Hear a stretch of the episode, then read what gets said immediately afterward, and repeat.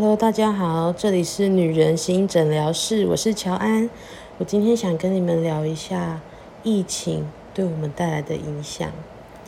那其实呢，疫情刚爆发的时候啊，那时候我还是有在经营我的餐饮店的。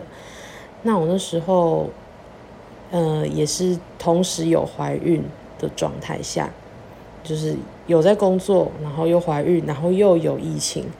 我那时候其实是非常担心的，不过那时候台湾控制的蛮好的，所以我就是能够顺利的，就是在怀孕的过程当中，也就是没有染疫，我是蛮感恩的。那我想要聊的是最近，因为自从大概四月多的时候疫情爆发开始。我就很担心，然后每天都一直在看新闻。我看到好多小孩子因为这个疫情而死去，还有一些呃七八十岁啊，还有三四十岁的人，有些也是因为打疫苗而死去。我就觉得天哪，太可怕了！难道我们的生活就这样子？慢慢脱离轨道，不能回到正轨了吗？就要被这个疫情一直把我们的生活这样打乱下去吗？而我其实最害怕的是我的小孩。我其实，在生完他之后，因为疫情的关系，我能不出门就尽量不出门。通常带他出门，也只是带他去打那个小朋友，就是从小到大。从小到大都要打的一些疫苗，不然的话我是不会带他出门的。那有时候我就会跟我婆婆聊到，就是幼儿园啊，以后幼儿园该怎么办，到底要不要上？那其实对我来说，如果今天没有这个疫情的话，我觉得小朋友时间到了去上幼儿园，对他来说是很好的，他可以会有就是会有比较好的社交能力这样子。不过，因为这个疫情，我真的犹豫了。因为这个并不是说你得到了之后痊愈了，你就真的有抗体，就所谓的无敌星星。大家也都知道，得过了还是会再得。那因为这个原因，其实我真的觉得蛮可怕。甚至先不要说什么。得到会不会有抗体？有些的人得到，他可能是撑不过去的，就是可能得到一次，然后他就，嗯，就在这一次当中，可能就 rest in peace 了。那我自己觉得，如果可以不要得，就不要得。所以我的防疫措施是非常，就执行的非常彻底的，就是。我常常如果是叫外送的话，我外送是都会叫那个外送员放在我的机车前面的挂钩，然后我再下去拿。那我拿回来之后呢，我会先把，我先用我的就是脏脏的手，先把外面那层塑胶袋打开，打开之后我再去洗一次手，然后再把东西里面的食物拿出来，拿出来之后呢，我会再放在一个。呃，托盘还是什么上面，就是食物不会直接碰碰到我们家的桌子这样子，然后我再把盖子打开，然后我再去洗一次手之类的。因为其实有时候开盖子的时候，呃，你你左手多少会需要辅助，所以我通常会塑胶袋打开之后去洗一次手，然后再把盖子打开，然后再去洗一次手，然后再去把东西放到托盘上面，洗完手之后再再去吃。那也是几乎不太出门，我真的是非常非常担心我的儿子就是得中标这件事情。那大家可能想说，我执行的这么彻底，应该不会中标吧？不过呢，大家要想，现在疫情啊，就算你很乖的待在家里，有一个破口，通常是家人。我那时候就跟我的。公婆说：“如果你们，因为我我是跟公婆没有住在一起，我跟他们聊说，如果嗯你们要来看那个 baby 的话，我希望你们来看他之前的前一个礼拜或是两个礼拜，你们不要出去玩，不要跟朋友有接触，然后就是尽量不要让你们两个有感染的机会，然后再来看小孩子，因为通常他们来看小孩子一定会想要抱抱啊、摸摸他什么的。那我公婆来看小孩是不会戴着口罩的。他们在外面会戴，可是看到小朋友之后，他们就会把口罩脱掉。那我是以媳妇的身份来说，他们的想法就是不会把防疫执行的这么彻底。我自己也不好意思的去说什么。不过每一次我都是非常担心我儿子会被我公婆传染。那好死不死，真的在一次我，呃，我我要我那时候要搬家，从一个县市搬到另外县市的过程当中。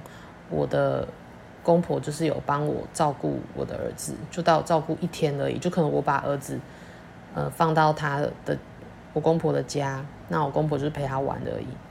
那那时候我公婆帮我照顾的时候是礼拜日，然后到礼拜三的时候，我儿子就开始发生，就是就是开始有发烧的状况。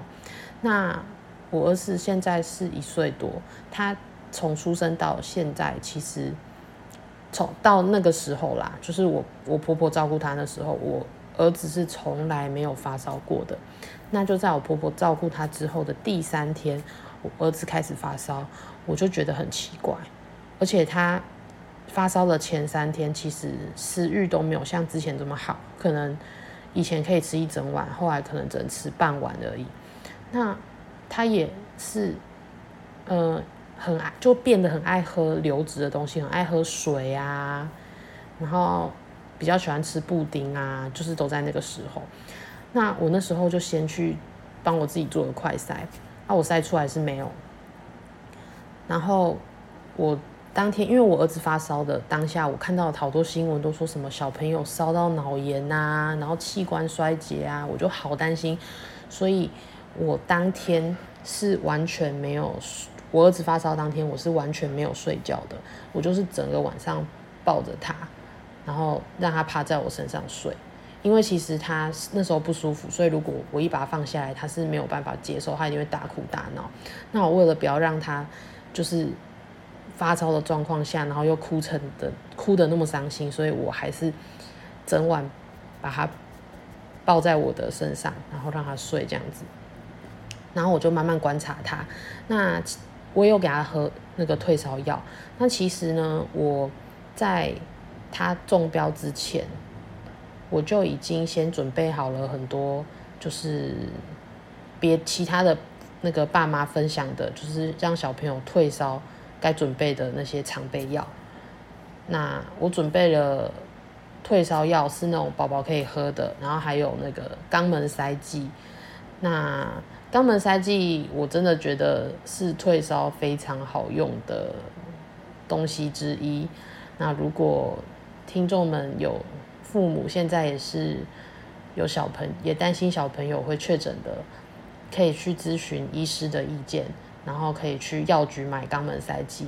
我我不是去，我不是带小朋友去看医生才买肛门塞剂的，我是去药局，然后直接跟药局买。那他们会跟你问说小朋友的那个体重是多少，因为他那个剂量会根根据小朋友的体重，然后跟你说要给小朋友塞一整颗还是半颗这样子。那你们可以去咨询医生的意见。那我第一第一天我儿子发烧的时候，我不是一直抱着他吗？然后他在睡觉之前，其实我给他喝退烧药了，因为我有看那个医师有说。三十八度以上是喝退烧药，三十九度以上的话就要肛门塞剂了。那当天晚上他睡的时候还是三十八度多，然后睡到清晨大概四点多的时候，我就发现天哪，我儿子怎么这么烫？然后我就非常的担心，我就把我老公叫起来，我说：“哎，老公，我觉得那个他体温应该三十九度多了，你帮他量一下，然后肛门塞剂拿过来，我们就快点帮他塞。”那好险，他在半小时后就是流了一堆汗，然后烧也退到正常三十六度多的体温。然后我们就是给他多补充水分，因为他他在这个退烧过程，他流失太多水分，流太多汗了。那我就快点给他补充水分。好险，他后来就是自从我塞完这肛门塞剂，他退烧完之后，他就没有再发烧了，就可能三十六度，快要快要三十七，但是就是没有到发烧那个程度。然后慢慢的那个活力也恢复了，我就看到他慢慢的会想要去玩玩具，不然他本来脸都超臭。他那时候第一天发烧的时候，他完完全全不想玩。那我跟我先生也看得出来，他就是一副就是很想要睡觉啊。然后我觉得他，我真的觉得他喉咙有在痛，但是因为他还不太会说话，所以他他不知道怎么跟我讲。那我自己就只能多给他喝一些流质的东西啊，然后我会做一些红萝卜、苹果、地瓜泥，我会把它打成泥给他给他喝，让他补充一些营养。那我觉得经过这件事情啊，其实，嗯，我真的是蛮生气也蛮难过的。那我刚刚跟你们讲说。我儿子发烧第一天，我有去快筛是没有的，但是我照顾完他的隔天，就是我整晚都没睡的隔天，我就开始出现一些症状，就是我就头痛，然后肌肉酸痛，然后喉咙有点痛，我那时候还以为是不是我吃到了什么东西，然后过敏，所以喉咙才会痛，我还不知道，结果我。第二就是我儿子就是烧完的隔天嘛，第二天我我就马上叫我老公再去买快塞过来给我塞，因为我真的觉得很不舒服。那我塞完之后，我就发现我中标了。我先生常常都觉得说我很会胡思乱想，就是我因为自从疫情开始，只要有一些症状，身体有点不舒服，我就会说我是中标，是中标了。那我先生就会说。你真的是想很多哎，你又没有去哪里，怎么会中标？然后我就说，搞不好是你出去啊，然后见了朋友啊，还是你爸妈啊，然后传染给我们之类的啊。然后我先生之前是一直觉得我们不会中标，结果他发现他看到我真的是确诊两条线的时候，他真的吓到。我就说，你你快点去量，我先生也中标，我就马上打电话给我婆婆。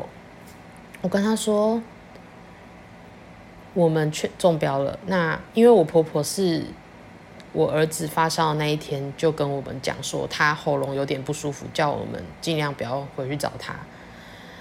那我们那时候还不知道我们我们中标了，也不知道我儿子是真的确诊。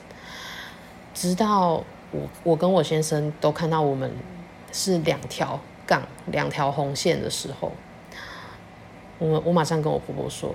我叫我婆婆快点去做快筛，那我婆婆家里其实有很多快筛的哦，因为她他们都要把快筛寄去给他们住在台北的女儿，那台北的女儿是舞蹈老师，所以她蛮需要快筛的。那我就请我公婆快点拿家里的快筛来筛筛看，可是他们就说他们不要筛，他们觉得筛了没意义。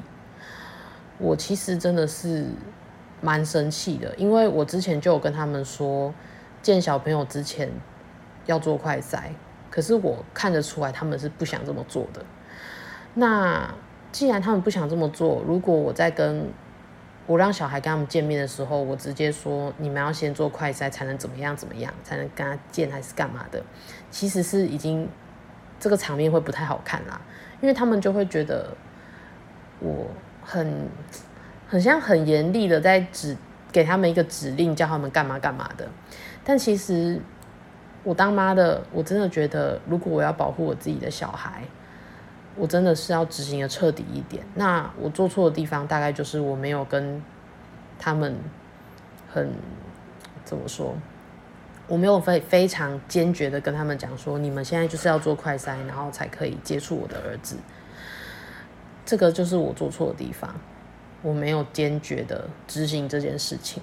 那在我儿子这次得到之后，我真的是非常非常的难过，然后身体也很不舒服的，跟我婆婆说，我希望他们能够，嗯，听听我的这个意见，不要说就觉得就是觉得这个疫情没什么，然后都不采纳我的意见，然后导致我的儿子得到，然后我老公跟我也得到了，我真的是非常的生气。我跟他讲说，我已经有跟我在做保险的学姐聊过，她跟我说，很多中过的人还是又中了，那他们他就跟我讲，真的要小心一点，这个不是说得过就不会再得的。我就跟我婆婆说，那我就求你们。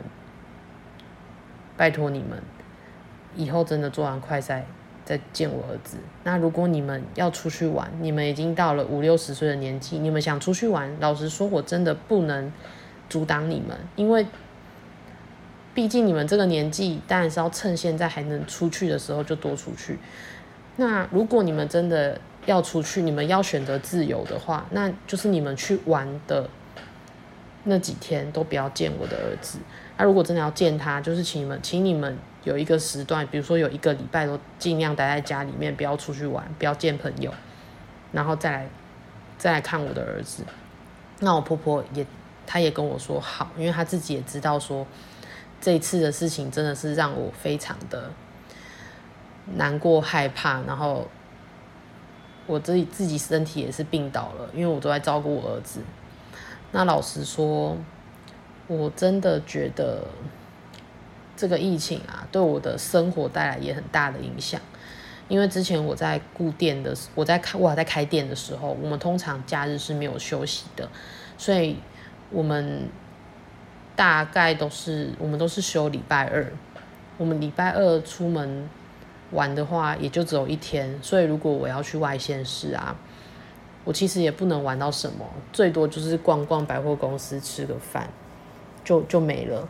那现在我已经没有在经营那间店了。那就因为这个疫情，我连假日可能先生的带我出去，我都跟他说不要出去，我们就待在家里吧。那你如果你要出去打篮球、运动什么的，是可以去，但是你真的要小心就对了。就是看你要戴着口罩打还是怎么样。不过我知道说大家。真的会对这个疫情会慢慢的没有耐性。一开始大家防疫做得很好，不过直到这个今年四月爆发的时候，我发现大家也可能因为有打疫苗的关系，慢慢的就觉得啊，我都打疫苗了，我出去没关系啦，应该不会那么严重吧。但是我老实跟你们说，有很多很多我身边的朋友打过疫苗的人。他们的症状跟没有打疫苗的人的症状几乎是一模一样的。有些人没打疫苗，甚至是没有任何症状，那真的是我觉得还是自己自身的免疫力好不好来去来来决定你的症状是怎么样。那我自己呢，真的是大概快要两个礼拜的时间，我的症状才有好起来，不然。有时候我们通常会觉得说睡一觉起来会不会就是喉咙没那么痛，但是呢，我是睡一觉起来喉咙更痛，然后要可能要过过个四五天五六天之后喉咙才有好转。对我来说，这个疫情真的超可怕，因为我一度甚至是鼻塞到晚上躺平是没有办法好好的顺畅的呼吸，我真的觉得很痛苦。我自己还发明了一个方法让。我的鼻，我鼻塞，就是鼻子塞住那个地方，它好像是鼻涕还是什么的。我自己学到了一个方法，然后把它把那个地方清掉。不过那个也不好分享给你们，因为我不好不知道该怎么说。对，那因为那个是我自己，应该说好，我这样讲好了。是有点像猪叫声的声音，要发出这个声音，然后让你鼻子的鼻腔里面塞塞满在你鼻腔里面的那个鼻涕，把它送到你的食道里，然后吞掉，这样子鼻子就不塞了。我那时候就是塞到突然间，就是发明的这个方法，我就自己试试看，就想说怎么把那个鼻塞清掉。我就试试看，没想到就真的通了，然后我晚上就能睡了。不然我原本晚上的时候，因为那个鼻塞啊，我想说，天啊，我身体这么不舒服，然后我不睡的话，我怎么会好？我免疫力怎么会好？我就一直在那边担心，然后呼吸也没有很顺畅，我就觉得就是那种像像那种地狱的感觉，你知道吗？真的很痛苦。然后我先生他就没有像我鼻塞那么严重，他跟我说他有一边是通的，可是我。我鼻塞躺平的时候，我的呼吸就是要有点大力才有办法顺畅啊。所以我看到有一些中标的人，听说他们是在家里睡着然后死去的时候，我就想说，哎，真的有可能哎，因为我想说，我躺在床上的时候，我躺平的时候都需要用力的呼吸才呼吸得到空气，何况是我睡着之后，我要怎么控制我的自主呼吸？所以，我真的觉得这是一件蛮严重的事情，尤其是那时候呼吸已经有点不顺了。那其实我是一个蛮常胃食道逆流的人。那之前有几次就是胃食道逆流，如果伤到我的气管的时候，我呼吸就会不顺畅。那这个 COVID-19 就是有导致我就是呼吸不顺。那它这个它这个呼吸不顺就很像是有让我的呼吸道发炎，所以我才呼吸不顺。我。自从经历了这个第一次中标之后，我就很害怕再中第二次。那，但是我们还是不幸的中了第二次。不过这第二次呢，就不能说是就就是跟家人没有关系了。就是第二次，就是我跟我先生说：“哎，我们去。”台南逛逛好不好？但是我的逛是就是我们去公园，就是不会去人很挤的地方，就是可能离别人都很远，然后只是给小朋友在公园走一走。然后我通常去台南啦，在这个疫情的情况下，我都是把东西外带到车上吃，我是不会内用的。那我其实在这个疫情过程当中，我觉得我先生其实。他也蛮难过，就是不能不能开心的在餐厅里面内用。他其实也压抑蛮久了。他那天就跟我说，如果我们要吃牛肉汤的话，那他不要外带。如果外带，他就不吃了。那我就知道说他这样是在跟我抗议嘛。他的意思就是说，他他想要内用，他觉得内用不会怎么样。我就心里面觉得说，内用真的不会怎样吗？这。这个真的是，如果他中标了，还是我儿子又中标了，我又要照顾他，我要照顾他们，尤其是我儿子，我照顾他我都不敢睡，因为我一直观察他的症状。我想的东西比较多，那我先生他比较没有像我想的那么远。那我心里面想说，好啊，你竟然跟我讲说，如你讲这么难听，说如果。如果我们不内用，你就不吃了。这种话，我就想说好，那我就我就进进去给你内用看看。你都觉得我在胡胡思乱想嘛，不会中标嘛？那我们就去吃。吃完又隔了三天，我的儿子发烧了，我跟我先生喉咙都有点痒痒的。我这一次当然就是跟上一次一样，继续给他退烧药，然后。还有肛门塞剂，好不容易过了一两天，我儿子没有再发烧了。那我这一次，因为我本身就有在吃很多维他命 B 群啊，然后维他命 A、B、C 的这个补充营养品，我尤其是第一次中标之后吃的更多了这个营养品。那我这次第二次中标，我就没有像第一次这么严重，而且刚好这一次我儿子第二次中标的时候，没有一直要赖在我身上睡觉。那他这次刚好在晚上的时候，那个发烧没有到那么严重，没有像之前这么严重，所以他愿意自己一个人睡在自己的床里面，那才让我有时间可以好好睡觉。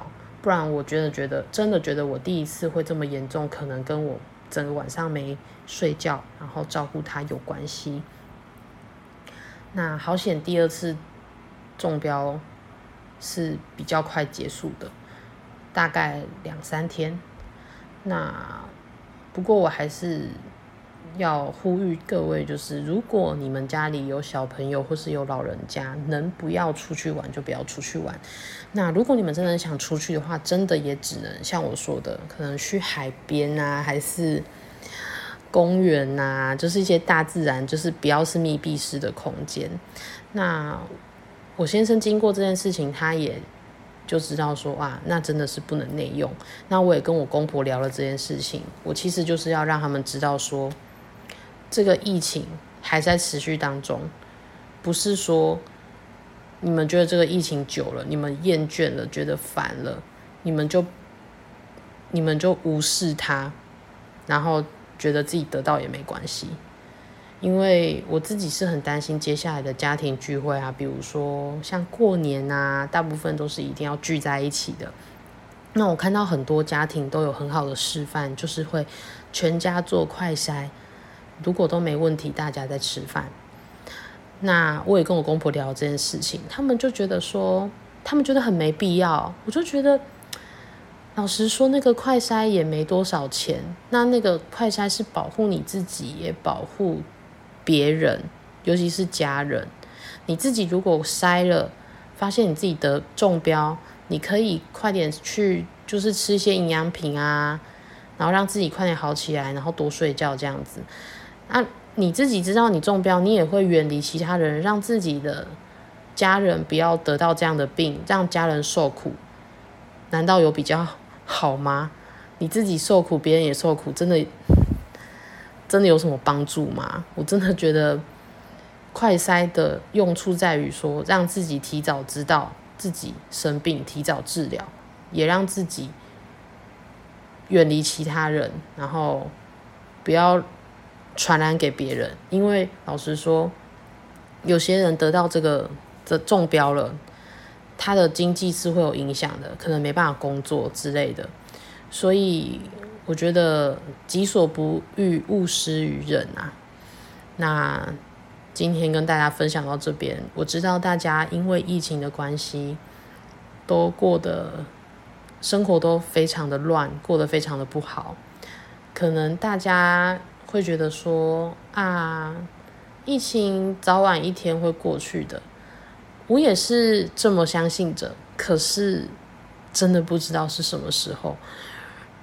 当你有点想要放弃防疫的时候，我希望大家想想自己身边爱的人。然后，我其实从小到大。已经经历了不少人，不少亲人过世离开我，所以我对于很多他们以前生病的这些事情啊，我就会觉得，我会以此以他们为借鉴。比如说我的，我一个阿伯，他就是因为呃工作应酬，常常要喝酒啊，然后。他也爱吃海鲜啊，然后他吃东西都不忌口，然后他就是有得到糖尿病。我那我记得那时候我陪他去洗肾的时候，我是国小，我就把他牵到那个病房。我那时候就看到他洗肾的那个，他是需要把他的血输到那个机器里面嘛？那你血要输到机器里面，不是需要插一根针在你的手那边吗？那我看到那个针啊，不是我们打针的那个细的针诶，它很像是我们去面店吃面的那个，会把那个筷子的塑胶套把它套在上面的一个铁针，它那个铁针真的是粗啊，真的粗，就直接这样子插到我阿北的手。我那时候，他看到那个针插进去的时候，我跟我，因为我表妹有跟我一起去，我表妹跟我是当下落泪，然后我们就觉得很心疼我们的家人需要受这样的苦。然后我我自己的阿妈是中风离开，我爸爸也是，我自己就觉得说，嗯，真的人要好好照顾自己的身体。你如果很少陪家人去医院，你很少看到医院的那些病人，你就会你就会可能不知道你现在的生活有多么的好，正常的生活是多么的幸福。我当我爸看到我爸躺在床上的时候，躺在病床上，然后话都不能讲，也没有办法看我的时候，我是多么的难过。我希望你们今天不要觉得这个疫情没什么，因为它可能可能是会导致一些老人家会原本老人家原本的病情可能会变得更严重，会让老人家有并发症的，不是像我们年轻人可能得到然后。过了几天就会好起来的，所以不要把这个疫情当做是，嗯，不要说什么啊，就没办法啊，疫情就是这样啊，不然难道我还不用生活吗？老实说，你减少出门玩的机会，你还是活得下去，你还是活得了，不要尽量不要出去得到这个病毒，然后再散播给别人。所以我现在又开始了，把我。关在家里了，那真的只是偶尔能带小孩去公园走走，就没有别的，没有任何的活动了。不然我真的非常喜欢逛百货公司，但是我大概有两年没有去逛百货公司了。那希望大家听完我的分享，都能够好好的防疫，好好的，嗯，跟自己的家人。聚在一起，关心对方，啊，希望大家都能够平安顺利，然后在这个疫情当中，工作呢也能够毫无影响。祝福大家，谢谢，我们下周见。